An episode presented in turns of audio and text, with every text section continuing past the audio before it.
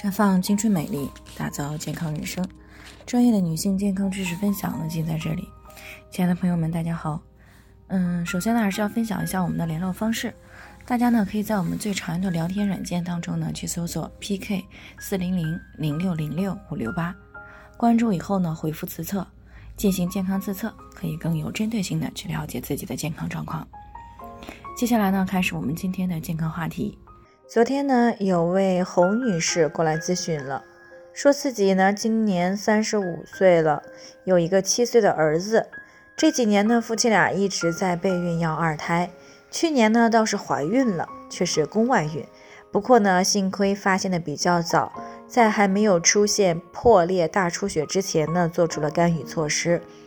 这呢虽然让她心有余悸呢，但还是想要二胎。她不知道以后再怀孕的话，还会不会出现宫外孕？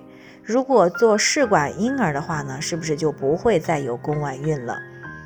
那今天呢，我们的话题呢，就将围绕这个：有宫外孕时再怀孕，还会宫外孕吗？做试管到底能不能避免宫外孕？其实呢，像刚刚的侯女士呢，她有这个担忧呢，也并不是多余的，因为呢，研究表明。有过一次宫外孕的女性呢，如果再一次怀孕，不孕的几率呢会占到三分之一，宫外孕呢会占到三分之二，正常的妊娠呢占到了三分之一。那倘若是选择试管婴儿技术呢，那么宫外孕的可能性呢将被大大的降低，那发生宫外孕的概率呢只有百分之二左右了。但在这里呢，需要提醒的是，即便是做试管婴儿，发生宫外孕的概率呢，虽然只有百分之二，但是有过宫外孕史，打算做试管婴儿的准孕妈呢，也不能够放松警惕的，因为受精卵移植进入到宫腔以后呢，并不是马上就能够着床的。啊，距离胚胎着床呢，还是需要一段时间。那么这段时间里呢，受精卵也有可能会游走到输卵管当中，会再一次的发生宫外孕。不过呢，试管婴儿虽然不能够完全的避免呢，啊，仍然是可以大大的降低宫外孕的发生概率。那在试管当中呢，如果选择移植三天的受精卵，那么距离胚胎着床还是有好几天的时间的。那么宫外孕发生的几率和自然怀孕也差不了多少。那如果选择五到六天的受精卵，那么就能够大大的降低宫外孕发生的概率。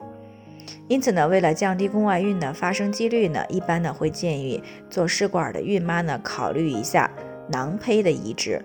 而且呢，在做完试管移植以后呢，一定要在胚胎移植后的一个月左右的时间。要在正规的医院进行一个啊阴超的检查或者是腹超的检查，来确定到底是不是宫内妊娠。那如果发现了宫外怀孕的话，就应该及时的就近住院干预啊。若是有不规则的阴道出血、腹痛等情况，也应该及早的到医院，以避免呢发生宫外孕的破裂、出血，危及到生命。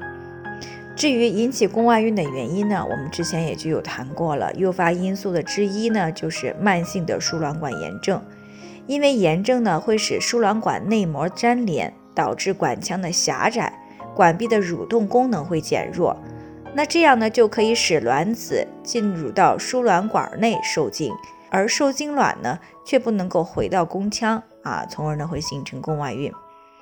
诱发因素二呢，就是输卵管的发育不良、畸形啊，或者是输卵管过长，或者子宫内膜异位啊，以及结扎以后的再通术，会使受精卵的运行受到障碍，而停留于输卵管内着床并发育。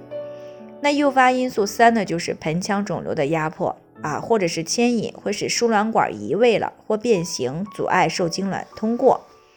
所以在预防宫外孕方面呢，主要就是尽量的避免宫腔手术以及妇科感染，并且呢保持内分泌的均衡，并且减少妇科肿瘤的出现。对于有过宫外孕的女性呢，在一次备孕的时候，不管是自然受孕还是做试管婴儿，都需要有一个良好的卵巢功能和内分泌环境。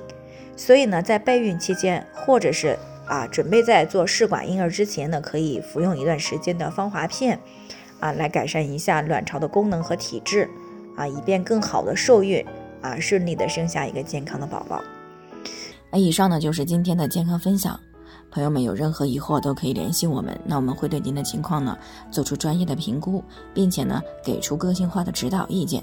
最后呢，愿大家都能够健康美丽常相伴。我们明天再见。